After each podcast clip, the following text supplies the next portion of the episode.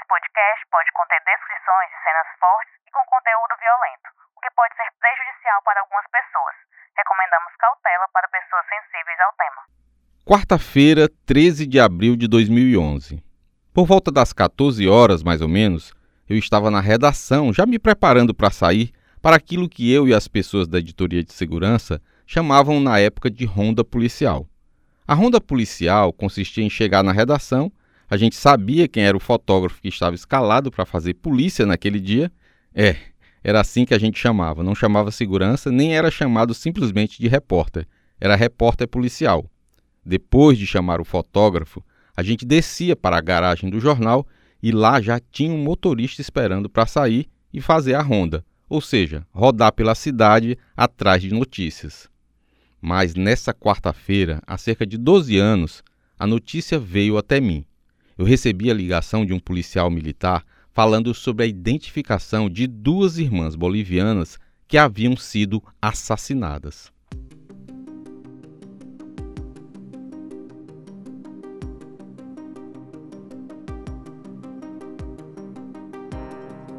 Esse policial era minha fonte já de alguns anos e sempre me ligava quando ele estava diante de alguma notícia que ele considerava relevante. Algumas vezes não era tão relevante assim como notícia, mas dessa vez era. Os corpos das irmãs bolivianas tinham sido encontrados quatro dias antes em uma estrada de terra, uma estrada carroçável no município de Pacatuba, na região metropolitana aqui de Fortaleza. Quando ele falou sobre isso, surgiram várias perguntas na minha cabeça, e as principais foram: quem eram as estrangeiras e por que elas foram assassinadas?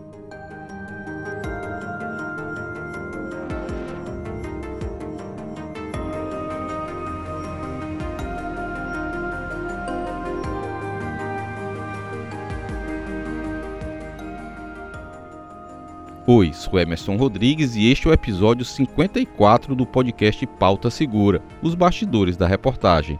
Hoje você vai conhecer a história do duplo assassinato que vitimou as irmãs Maria Liliane e Lilian Fabiano Delgadillo Hurtado, de 23 e 21 anos respectivamente. Essas duas irmãs elas foram presas em fevereiro de 2008 no aeroporto de Fortaleza, depois de uma longa e sigilosa investigação da Polícia Federal com a ajuda do escritório local da Interpol. A Liliane e a Lilian foram presas na mesma operação que resultou na prisão do italiano Mário Emílio Severoni, que foi tema do nosso episódio 53. Além de Lilian, Liliane e Severoni, outras 10 pessoas, entre bolivianos e brasileiros, foram presas na mesma ação da PF, tentando embarcar para a Europa com 40 quilos de cocaína escondidos em malas. As duas estrangeiras permaneceram no Ceará após terem sido condenadas pela Justiça Federal pelo crime de tráfico internacional de drogas. Elas já estavam cumprindo pena no regime semiaberto, mas na noite de sexta-feira, dia 8 de abril, tudo mudou.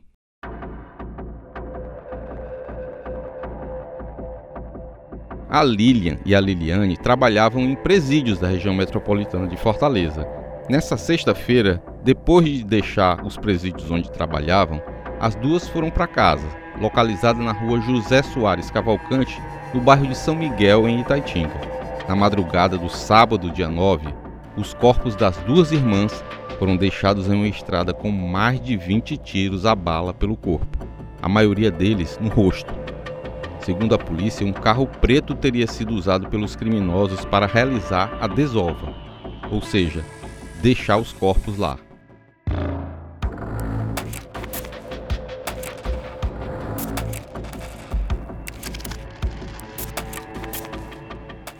Desde que foram encontrados, os cadáveres permaneceram como indigentes no necrotério do Serviço de Verificação de Óbitos, o SVO, lá em Messejana.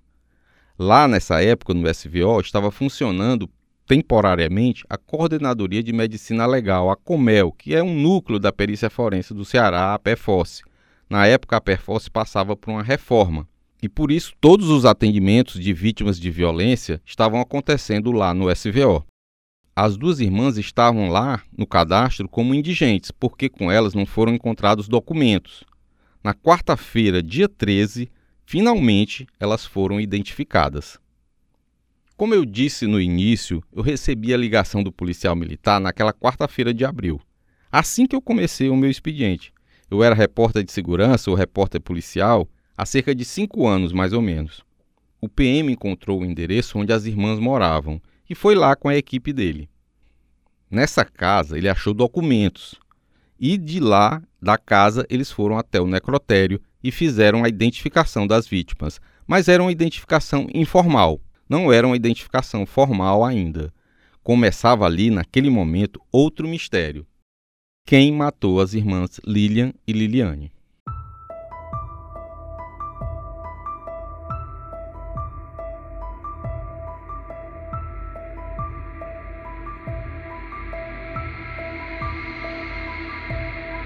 Eu e o repórter fotográfico Miguel Portela, nós acompanhamos a ida dos policiais até a casa das duas irmãs.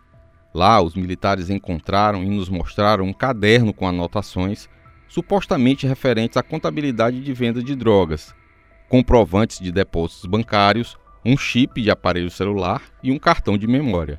Esse material foi repassado para a Polícia Civil, que estava investigando a morte das duas, e eles poderiam ajudar na elucidação do caso. Os PMs descobriram ainda que as irmãs estavam morando com outras duas mulheres naturais do Paraná. Essas duas mulheres haviam sido presas pela PF na mesma operação que foi realizada em 2008. As duas mulheres eram as paranaenses Stephanie Cristine Silveira Mendes, de 23 anos, e Ana Paula Ferreira, de 29. Elas cumpriam pena no regime semiaberto, e assim como as duas irmãs bolivianas, também trabalhavam em unidades prisionais situadas em Itaitinga. Os PMs procuraram a direção das prisões onde Stephanie e Ana Paula cumpriam pena. Lá, os militares descobriram que as duas não compareceram às unidades desde sábado, quando as irmãs sumiram. Ana Paula, inclusive, havia passado na casa onde as irmãs bolivianas moravam com as duas colegas paranaenses depois das mortes. Ela pegou as coisas delas e sumiu.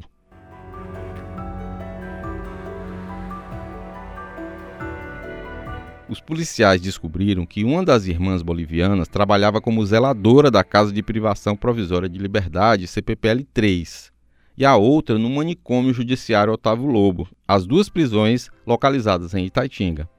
Eles me disseram na época que iriam repassar essas informações, todas elas, para o Departamento de Homicídios e Proteção à Pessoa e também para a delegacia da área. Eu descobri já agora para a produção desse podcast que a Stephanie, uma das companheiras de casa das irmãs, foi presa em outubro daquele ano de 2011. Ela estava com mais dois homens e foi acusada de tráfico de drogas. A defesa de Stephanie alega que ela era inocente e não estava com droga no momento da abordagem policial.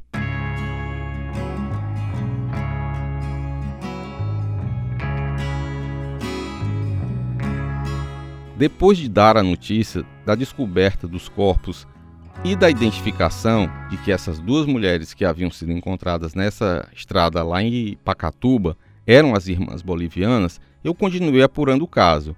Uma semana depois, eu entrei em contato com os policiais da área, com esse policial que era minha fonte.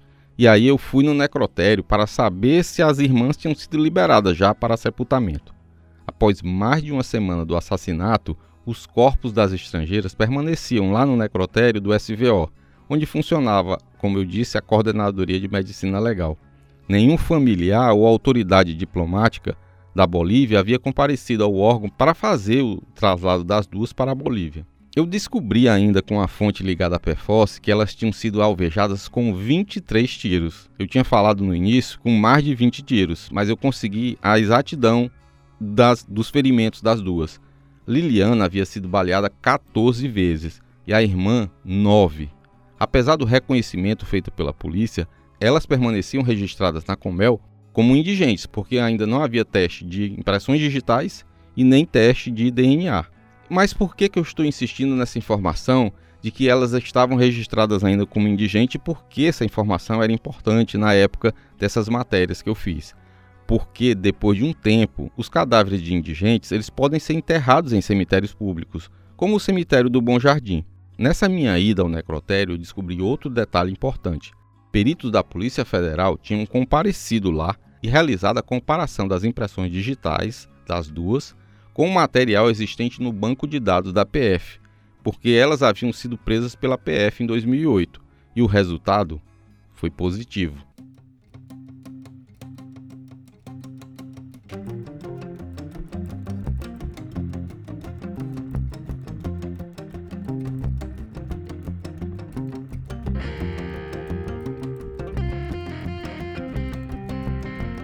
Essa ida ao necrotério reforça uma tese: é que você só descobre coisas importantes gastando sola de sapato. O que, o que, que quer dizer isso? Ir aos locais. Hoje a gente tem um acesso fácil à tecnologia, mas nada substitui o contato frente a frente com as fontes, o olho no olho mesmo. Então eu sempre buscava ir aos locais e conversar diretamente com as fontes, porque assim a gente conseguia informações mais relevantes. Mas também eu não fiquei voltado apenas para esse caso da parte da liberação dos corpos. Eu fui atrás de traçar um perfil das duas. Quem eram as irmãs Maria Liliane e Lilian Fabiano? Eu conversei com fontes e obtive documentos para fazer esse perfil. Em um documento da PF, quando da prisão, a Liliana afirmou ser mãe de duas crianças, na época, na época com 3 e 5 anos. Ela informou ainda que a outra irmã dela, identificada como Daniela Delgadilho, era casada com o paranaense Roberto Emílio da Silva. O brasileiro, conforme documento da PF que eu tive acesso, teria recrutado as duas na Bolívia para transportar a droga até a Europa, e elas acabaram presas em 2008. Ele acabou preso na mesma operação, mas a morte das irmãs ainda continuava um mistério para a polícia, e para a imprensa também e para toda a sociedade. Os investigadores trabalhavam principalmente com a hipótese de que elas tinham sido mortas em um acerto de conta com traficantes, que a polícia não sabia se eram locais ou internacionais. Essa dúvida permanecia. Mas durante essa apuração, eu fui novamente na casa onde elas moravam. Para essa segunda matéria, eu acredito que fiquei uma tarde inteira ouvindo as fontes, o que nessa época não era comum. Normalmente a gente fazia duas, três pautas por dia. Quando chegamos lá, a polícia nos viu. No caminho, da casa e nos seguiu. Talvez por isso os vizinhos não quiseram conversar com a gente. Depois de sair da casa, eu fui na delegacia responsável pela investigação. Os vizinhos já haviam informado aos policiais que as duas irmãs costumavam receber amigos na casa onde elas moravam, lá no bairro São Miguel, em Itaitinga. O material apreendido pelos policiais militares ainda não havia sido periciado, o que não tinha revelado nenhuma novidade. Perícia ainda iria ser feita e por isso a gente só sabia o que tinha sido apreendido, mas ainda não sabia os detalhes que tinham, principalmente nos cartões de memória e no, no chip né, de, de aparelho celular, que poderia ser relevante para a investigação.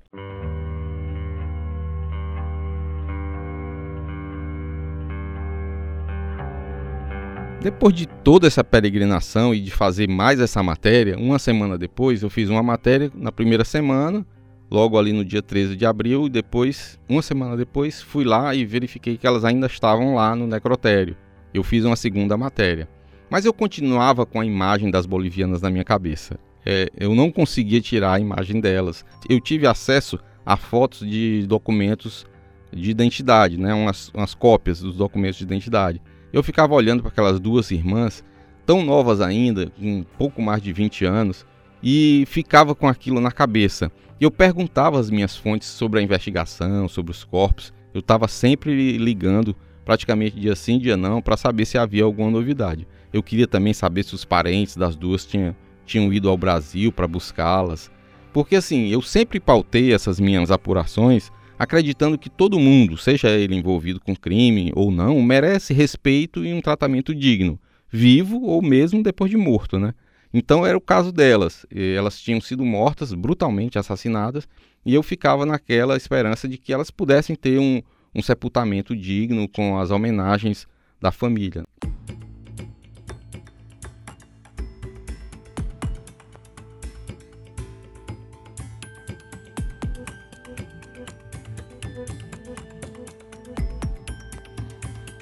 Como eu disse, eu continuei insistindo, né? Até que 46 dias, quase 50 dias depois, após esse assassinato duplo misterioso, os corpos foram levados para a Bolívia, a terra natal das duas.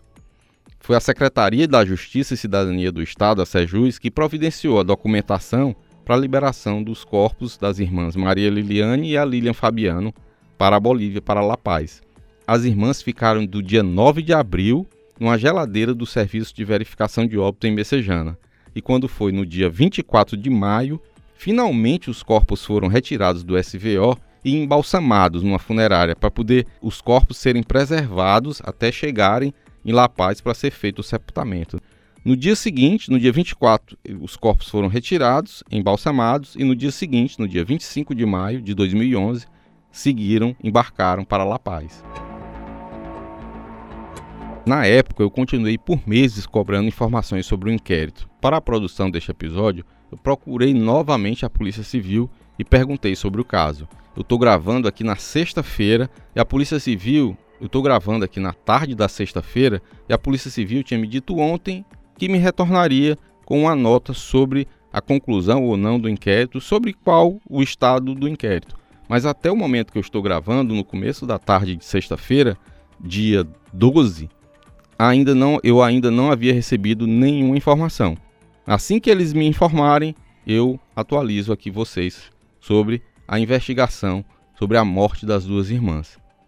Depois da matéria que eu fiz dizendo que os corpos haviam finalmente sido levados para Bolívia para serem sepultados, eu falei das irmãs em outras oportunidades.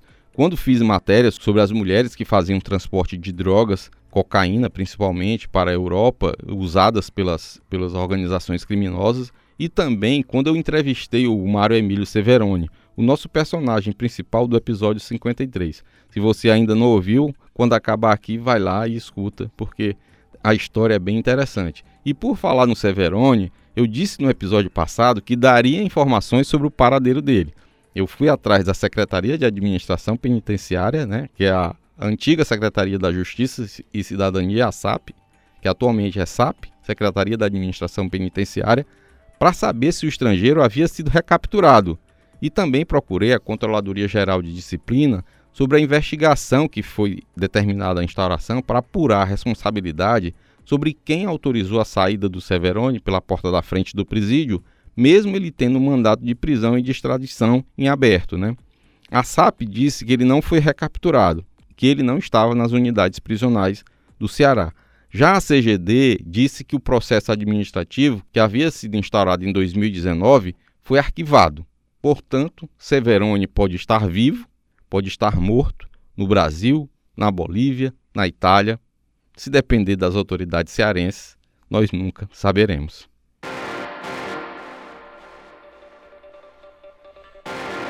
Este foi o Pauta Segura, o seu podcast semanal sobre os bastidores das principais reportagens sobre segurança que você lê no Diário do Nordeste. Siga o nosso podcast na plataforma de áudio da sua preferência ou no YouTube do DN. Compartilhe com parentes, amigos. Eu também peço que você deixe o seu comentário e avalie o nosso programa. Se você tiver qualquer sugestão, crítica, dúvida ou foi citado e quer direito de resposta, envie um e-mail para podcastpautasegura@svm.com.br. Esse podcast foi produzido e roteirizado por mim. Eu também fiz a edição de áudio, a voz da abertura da repórter Tatiane Nascimento, a supervisão do conteúdo é do Alan Barros, da Aline Conde da Giovana Rodrigues, a coordenação de núcleo é da Karine Zaranza e a gerente de jornalismo é a Ívila Bessa. Espero vocês para conhecer os bastidores de mais uma grande reportagem aqui do DN. Até semana que vem.